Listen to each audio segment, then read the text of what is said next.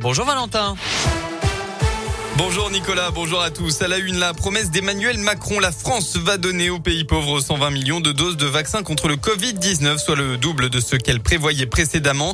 C'est une annonce faite par le président de la République hier soir dans une séquence vidéo diffusée pendant le concert à Paris de l'organisation caritative Global Citizen.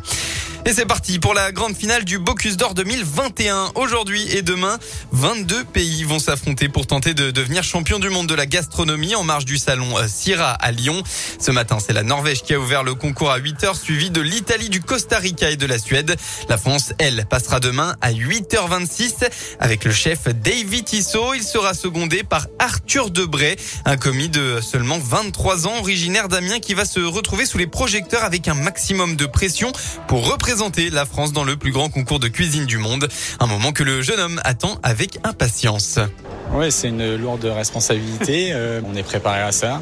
Ce jour-là, je vais euh, certainement vivre euh, un de mes rêves parce que quand j'ai commencé la cuisine et quand j'ai eu envie de faire des concours, le Bocuse d'Or, c'était le Graal. Et voilà, 23 ans, débuter sa carrière avec, avec ce genre d'expérience, c'est fabuleux. Arthur Debray sera donc le commis du chef David Tissot et ils devront préparer un menu autour de la tomate ainsi qu'un paleron de bœuf accompagné de deux garnitures 100% végétales. Tout ça en 5 heures et 30 minutes et on rappelle que la France n'a plus gagné le Bocuse d'Or depuis 2013. Dans la région, la mobilisation anti-pass sanitaire s'essouffle. Hein. Dans la Loire, seulement 450 personnes étaient dans la rue à Saint-Etienne. Chiffre similaire au Puy-en-Velay en Haute-Loire avec 450 manifestants et à Clermont-Ferrand avec un peu moins de 500 personnes. En parallèle, la décrue des malades du Covid-19 se poursuit à l'hôpital, confirmant une nette amélioration depuis le début du mois selon le dernier bilan de Santé publique France.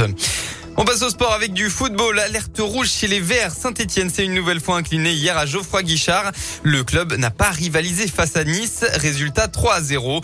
La SSE est maintenant dernier du championnat. Il va falloir vite se remettre la tête à l'endroit puisque dimanche prochain, c'est le derby tant attendu face à l'OL. Aujourd'hui, le Clermont Foot accueille Monaco. Coup d'envoi à 17h. En rugby, clôture de la quatrième journée. C'est un vrai défi qui attend l'ASM Clermont ce soir sur la pelouse du leader, le stade toulousain. Et puis hier soir, c'est l'Iséroise Charlotte Fort qui a été sacrée Miss Ronald face à 19 concurrentes en deuxième année de BTS Communication à Grenoble. Elle va maintenant se frotter au concours national de Miss France en décembre prochain à Caen. La météo dans la région, retour d'une perturbation orageuse en début d'après-midi et puis euh, les éclaircies vont elles arriver en début de soirée. Côté euh, Mercure, eh bien euh, pas de changement par rapport à hier. Vous aurez au maximum de la journée entre 20 et 23 degrés avec par exemple 20 dans le Puy-de-Dôme, 21 degrés à Saint-Étienne et jusqu'à 23 degrés à Lyon.